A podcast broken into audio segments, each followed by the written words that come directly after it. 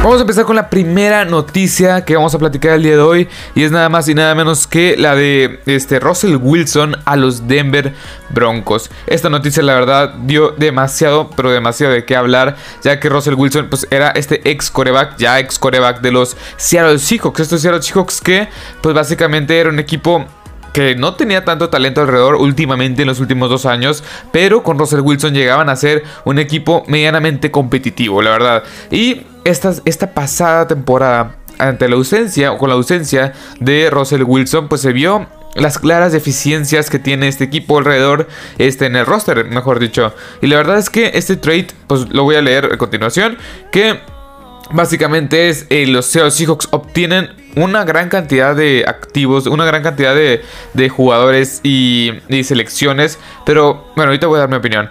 Los Seattle, Seahawks, eh, según Adam Schefter, que reportó este trade y junto con Ian Rappaport, pues básicamente los Seahawks obtienen al quarterback Drew Locke, al Tyrant Noah Fant, al, eh, al, liniero defensivo Shelby Harris, dos selecciones de primera ronda, dos selecciones de segunda ronda y una selección de quinta ronda. Y los Denver Broncos nada más obtienen a Russell Wilson y a este y una selección de cuarta ronda. ¿Qué puedo decir de este trade?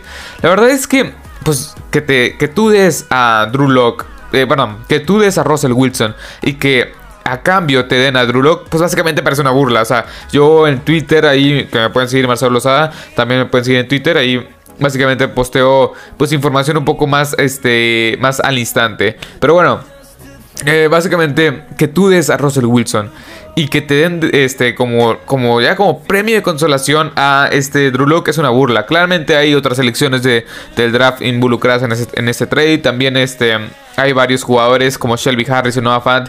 Que Shelby Harris se me hace bueno, pero pues no, es nada espectacular también. Noah Fant se me hace un buen Tyrant. Creo que está entre los 10 mejores Tyrants. Pero creo yo que ¿para qué traes, traes de, para qué tienes o para qué en, este, este intercambio traes a un Tyrant cuando no vas a tener a quién lanzarle? Eh, hoy por hoy el roster está en estos Seahawks, está este Drew Locke y está Jacob, perdón, Jacob Eason. Jacob Eason, que es un jugador, este pues la verdad es que no es un jugador, pues es un jugador que hasta, ha estado saltando en roster en roster. Y la verdad es que, pues no sé qué, no hay mucho que decir sobre esto. Los Denver Broncos, la verdad es que, en mi opinión, fueron los que ganaron este, este trade. Ya que, pues básicamente recibes a un quarterback franquicia. Recibes un quarterback franquicia de la mano de Russell Wilson. Russell Wilson es lo que te da eso. Ya por fin deja, deja de fuera a los a Teddy Bridgewater, a, a los Drew Locks, a los este a los Paxton Lynch, a los Trevor Simeons. Ahora tienes un quarterback de verdad. Con las armas que tienes en esta ofensiva tan, tan, tan este, espectacular. Que en, pues en su debido caso tenías a Noah Fant, que para mí era un gran Tyrant, pues ya no lo tienes. Ahora tienes a Jerry Judy nada más. Kenny Hamler. Eh, Javonte Williams, una buena línea ofensiva que en mi opinión tienen que mejorar, una defensiva que te puede respaldar y la verdad es que este equipo me gusta bastante. Creo que es un equipo que puede hacer bastante ruido en la conferencia americana. Y esta división de la conferencia este, del oeste de la conferencia americana, de la. Si no me equivoco, sí. Este, tiene cuatro corebacks bastante buenos. Unos mejores que otros. Claramente el peorcito, por decirlo, o el menos bueno es Derek Carr. Pero la verdad es que. Este, en los Raiders tienes a Derek Carr, que posiblemente se habla de un trade, todavía no sabemos. Eh, los Seahawks tienen a. Bueno, perdón. Ahora los Broncos de Denver tienen a, Russell Wilson. A estos, este Patrick Mahomes está con los Chiefs. Y Justin Herbert está con los Chargers. Es una, es una, división que va a estar bastante competida. Y ya volviendo con el trade, creo yo que ganaron los, los Denver Broncos. Diste muchas elecciones del draft, claramente.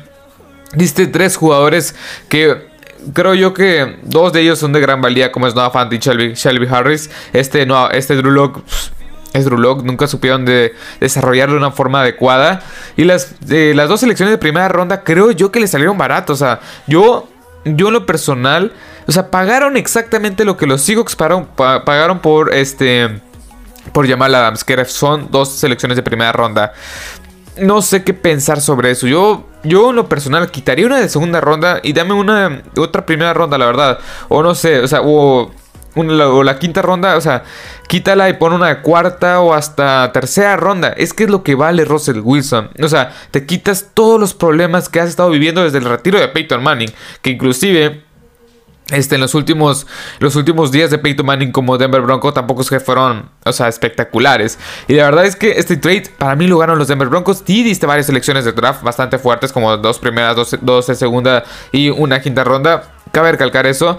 Todavía te quedan pues, varias, varias selecciones de, tercera y cuarta ronda. Y no, pues también no te puedes cerrar a que puedas intercambiar a varios jugadores. Que este equipo de los, de los Denver Broncos tiene capital todavía en la, o sea, como tiene todavía este espacio en el tope salarial para contratar a algunos jugadores y también no te puedes cerrar a que puedas intercambiar otros jugadores. Así que este, en este caso los Seahawks perdieron a su coreback franquicia y estos Denver Broncos, o sea, tienen ahora hoy por hoy a uno de los mejores corebacks de toda la NFL. La temporada pasada no brilló, porque se la pasó, o sea, tuvo una lesión grave en el pulgar. Y no es común de que Russell Wilson se pierda partidos, eso hay que recalcar. Que muchos dirán, no, es que la temporada pasada, pues Russell Wilson no, no jugó el 100% o el 100% de los snaps, no jugó la mayoría de los partidos. Pues no, no es normal que Russell Wilson sea ausente, cabe recalcar eso. Y la verdad es que estos, estos, estos Broncos de Denver van a estar peleando duro. Esta defensiva con Patrick Sortain, que lo seleccionó la, la, temporada pasada,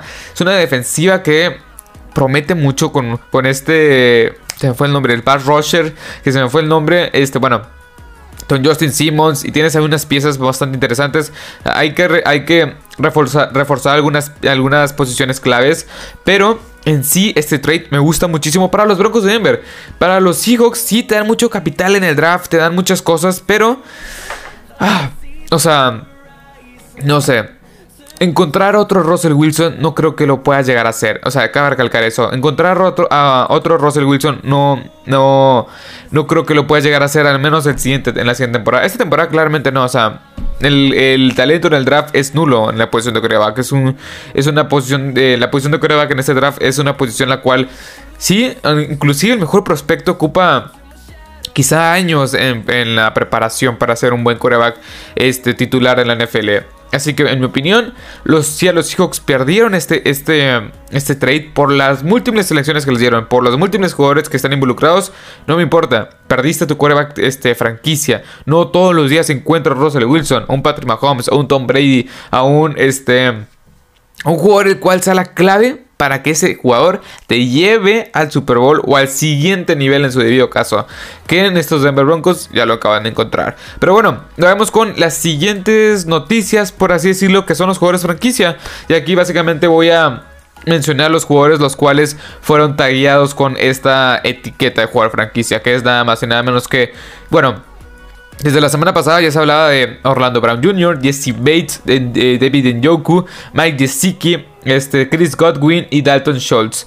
De los jugadores más relevantes, estos son los que recibieron la etiqueta de jugador franquicia. Los otros dos que fueron eh, Mike Williams y Devante Adams. Bueno, Mike Williams eh, ya recibió un, mega contrato que son de 3 años, 60 millones de dólares, 40 millones de dólares, de dólares garantizados y 28 millones en el primer año. Creo que yo que se lo merece. Bueno, no, no, sé si se merece tanto dinero porque no es un jugador que ha sido consistente, pero es un jugador explosivo. Creo yo que estos Chargers se pueden dar el, se pueden dar el lujo de, este, de, hacer este tipo de movimientos, ya que eh, Justin Herbert está en su contrato de novato, así que no pesa mucho, pues, o sea, no te pueden darse estas libertades en el tope salarial. Así que Mike Williams, creo que yo que está estructurado para que en unos dos años lo puedan cortar y sin tener dinero muerto y puedan salvar un poco, este, que puedan tener un poco más de salario en tope salarial. Pero bueno, hasta aquí, este, tres años, 60 millones de dólares, 40 millones este, por año, 20 millones más o menos por, por año. Así que, este, bueno, 40 millones de dólares garantizados, perdón, y 20 millones aproximadamente por año. Eh, y Devante Adams se rumorea o se está diciendo que al momento que estoy grabando esto, pues también va a recibir la etiqueta de jugador franquicia. Y los jugadores que más que creo yo que van a recibir contratos a largo plazo son este básicamente Mike Gesicki, Jesse Bates y Orlando Brown Jr. Creo que tanto Schultz, Dalton Schultz eh, y este David Njoku podrían ser traspasados, pero yo creo que Dalton Schultz sí se queda con los, con los, con los Dallas Cowboys, pero David Njoku sí se me hace que sí, sí creo que va a salir del equipo. Y Chris Godwin también está hablando que puede haber una una extensión de contrato. Así que bueno, vayamos con la última noticia del día de hoy, que es nada más y nada menos que Aaron Rodgers firma una extensión de contrato que ya lo confirmó en Twitter, en su cuenta de Twitter. Eh, Aaron Rodgers firma una mega, una mega extensión de contrato que lo coloca, que lo colocan eh, como el jugador mejor pagado de la NFL. O sea, en promedio, Patrick Mahomes tiene el contrato más lucrativo. Este en general con 500 millones de dólares, pero en promedio por año este Aaron Rodgers se va a convertir o se convierte en el jugador mejor pagado de toda la historia de la NFL con 50 millones de dólares. El contrato es de 4 años y 200 millones de dólares básicamente y 150 aproximadamente, este, si no me equivoco, 150 millones este, garantizados. Y la verdad es que es un mega es un mega contrato que la verdad es que sí se lo merece. O sea, bueno, no sé si, no sé si se lo merece como tal. Y no sé si hay que. Hay, o sea, se lo merece por. Por, por múltiples razones. O sea, ha sido el jugador más valioso en las últimas dos temporadas. Ha sido un jugador consistente. Ha sido un jugador que ha metido a su, a equipo en los playoffs. Que los ha llevado. O sea a dos finales de conferencia en los últimos, en los pasados, o sea, en el 2019 y en el 2020. Esta pasada temporada 2021, pues los llevó hasta la, hasta la ronda divisional. Y ese es el tope que ha mostrado este equipo de los Green Bay Packers y este equipo de los, bueno, y este Aaron Rodgers. Y es mucho, y es lo mucho que muchos, pues muchos critican. Que quizá Aaron Rodgers, pues sea su tope. O sea, ¿para qué quieres a un jugador el cual este su tope sea la final de conferencia, sea la ronda divisional y que no te pueda alcanzar? Te perdido el Super Bowl. ¿Qué es lo que muchos hablan? ¿Para qué le, das un contrato de 50 millones de dólares sin verdad? O sea, no, no vas a llegar al Super Bowl, el premio grande. Quizá con Jordan Love podrías llegar a eso. Obviamente es una especulación muy, este, o sea, muy random, muy así nada más por decir. Y la verdad es que Cabe recalcar que, este, pues básicamente eso, el, el contrato es por de 4 años, 50 millones de dólares por año, 200 millones de, 200 millones de dólares, este, pues ya en, en total. Si estoy yo de acuerdo, o sea, si estoy de acuerdo, o sea, si, yo, si me parece que este contrato está bien, pues sí, no, o sea, sí, no, porque entre comillas se lo merece, pero esta relación ya se volvió muy, muy tóxica, la verdad. Y Básicamente yo, yo espero que ahora sí por fin Aaron Rodgers se ponga a trabajar, se ponga las pilas y ya se ponga ahora sí a, buscar o tratar de que este equipo este, pueda llegar al Super Bowl, que es el siguiente objetivo. Ya te quedaste en la ronda divisional, ya te quedaste dos veces en la, en la final de conferencia, ya toca el premio grande. Y esto es el problema, que muchos, incluyéndome, ya no confiamos este en este equipo de los, de los Green Bay Packers, porque es un equipo que ha decepcionado año con año. Y la verdad es que en el 2019-2020 yo decía, les falta un poco más de defensiva, les falta un poco más de defensiva.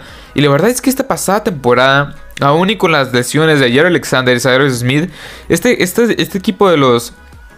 Este equipo de los Packers, pues tenía, gran, tenía una gran defensiva tiene una defensiva que la, la cual este, estaba entre, entre las 10 mejores en muchos rubros. Y la verdad es que fue una defensiva que tuvo mucho talento como, no sé, Preston Smith, que en su, este, tuvo un declive claro a, la temporada 2019, pero sigue, siendo productivo. también estaba ahí Edren Amos, eh, Rashangari, que le espero mucho este año de Rashangari. Eh, este Dean Lowry, también tienes ahí a Kenny Clark. Tiene Demondre Campbell, Dios mío, All Pro. Y la verdad es que este, este equipo era este año 2021-2022, temporada 2021-2022, que tenía que llegar al siguiente nivel. No lo hizo y yo esperaría que con este contrato ya todas las aguas se calmaran en Green Bay y ahora sí llegaran al siguiente nivel.